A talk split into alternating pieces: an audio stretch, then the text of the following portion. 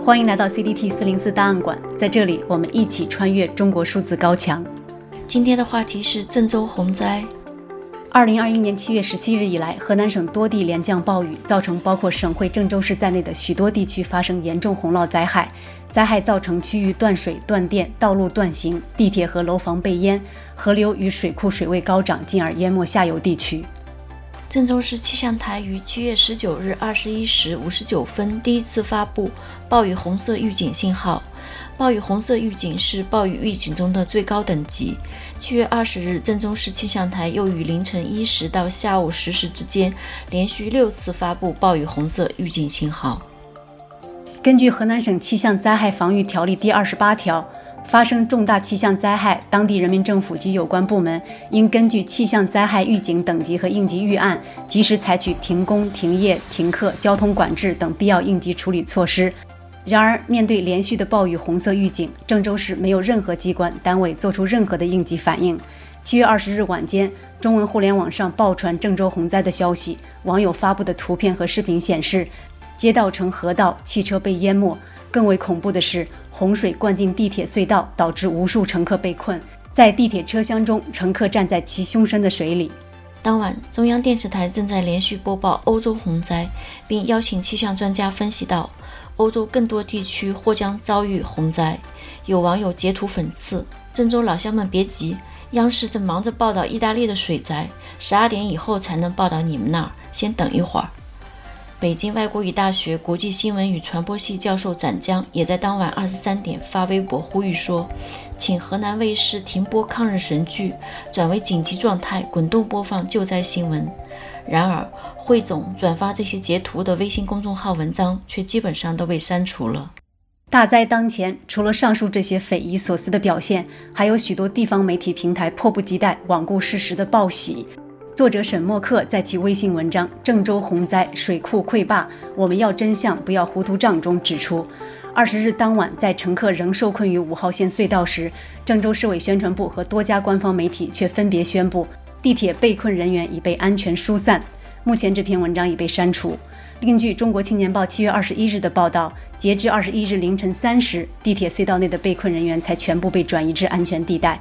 这则报道证实了在前一天晚上公布的被困乘客已被疏散的新闻信息是不实的。在郑州水灾的官方救援报道及网络热议中，感动中国类信息充斥屏幕，广为流传。例如，有被困在高铁站里的管乐团学生为人们演奏爱国歌曲，歌唱祖国以及我和我的祖国。在郑州五号线地铁被困人员撤离时，一名男子高喊：“让老人、孕妇、小孩子先走。”其他男子则纷纷响应。此外，中文互联网随处可见“郑州挺住”“河南加油”等正能量口号。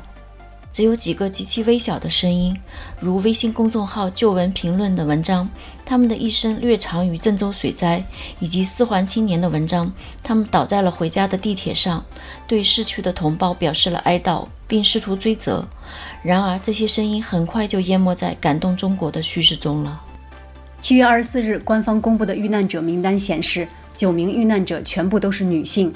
很多网友根据遇难者亲属所讲述的他们生前困在地铁中最后那段时间的细节，提出诸多疑问：为什么遇难者全是女性？隧道进水了，司机为什么还要冒险开车？车厢进水了，车站为何还让发车？四个小时才去救援，工作人员做什么去了？网友冰雨三七不说：“天灾固然可怕，但以天灾为由逃避责任、轻视教训的现象更可怕。”南京大学教授杜俊飞在微博上转载了一条目前已被四零四的知乎回答。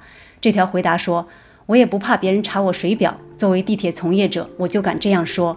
运营口领导不敢拍板做决断，为了保全乌纱帽，不给自己添麻烦，在已经接到红色预警的情况下坚持运营，造成最后不可挽回的局面。现场决策领导不了解现场情况，处理不及时，决策过程犹豫。”另外，当值调度没有把车扣住不放进区间，当班司机没有第一时间开门疏散乘客到平台，组织大家逃生，大家都规规矩矩，不敢犯错。天灾固然发生了，但不是没有预警的。然而，工作人员各怀鬼胎，不顾人命和财产，抱着侥幸心理，市里不给下命令就坚持运营不背锅。目前这条转载也已被删除。另一名网友孟黄说。人类的灾难本身都是很相似的，都是人的不幸、生命的不幸。但是在处理这种灾难的问题上，每个地方的政治显现的不一样。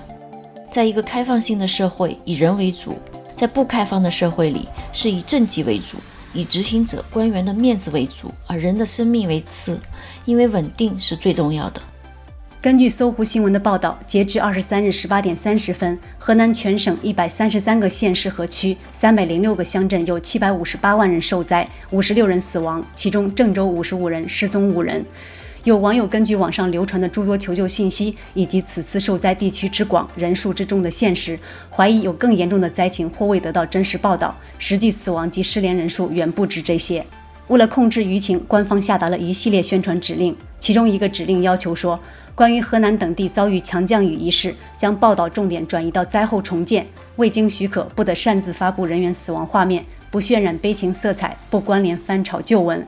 涉及人员伤亡、财产损失的统计数据要严格依照权威信息。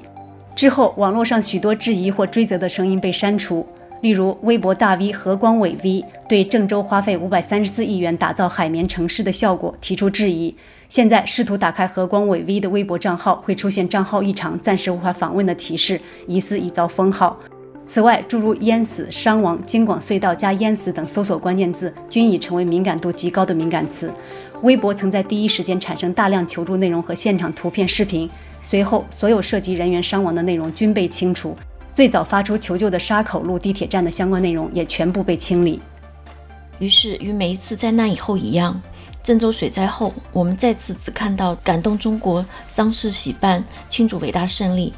网友棉毛裤说：“我国政府、民众常在大灾难面前失忆，不善于汲取教训，使得自然与人为的灾难经常重演。”汶川地震后有建立建屋规范流程与工程质量监督吗？温州动车责任是啥？怎样才能避免再一次的惨剧？新冠有建立传染病发生第一时间预防传播机制，而不是抓散播谣言的人吗？事实上，七月二十日，在郑州五号地铁大量乘客被困的同时，郑州京广路隧道也在短时间内被快速淹没，成为受灾最严重的爆点。根据第一财经新闻调查的文章，那些淹没在郑州京广路隧道里的车终于渐次出水，许多车辆和行人困在隧道中，洪水淹没了一些车辆，隧道内哭喊声、呼救声响成一片。然而，自这一消息在网上流传以来，几天已经过去，我们至今搜索不到可信的有关隧道内部情况的报道。凤凰卫视记者胡林曾在二十三日上午十点发布微博称，包括他在内的记者一夜守候值机。但郑州京广隧道全部戒严，不允许拍照拍摄。只见许多警察、救护车和大巴车。记者等了一夜，也没有等到通报受难人数的更新。但这条微博很快就被删除。另外，豆瓣上有位自称家就在隧道旁边的网友发起了标题为“郑州五公里隧道人肉直播”的小组讨论，直播他所目击的救援情况。但这个讨论目前已经变成一个非公开的讨论。也就是被系统移除，变成仅发帖人能看。目前，人们仍在焦急等待被淹没的郑州京广路隧道里的真相。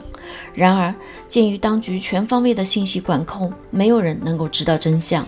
真相是，他们在全力掩盖真相。中国数字时代 （CDT） 致力于记录和传播中文互联网上被审查的信息，以及人们与审查对抗的努力。我们邀请您参加敏感词开源研究项目和四零四文章存档项目，为记录和对抗中国网络审查做出你的贡献。详情请访问我们的网站 cdt.media。本期节目就到这里，我们下期再见。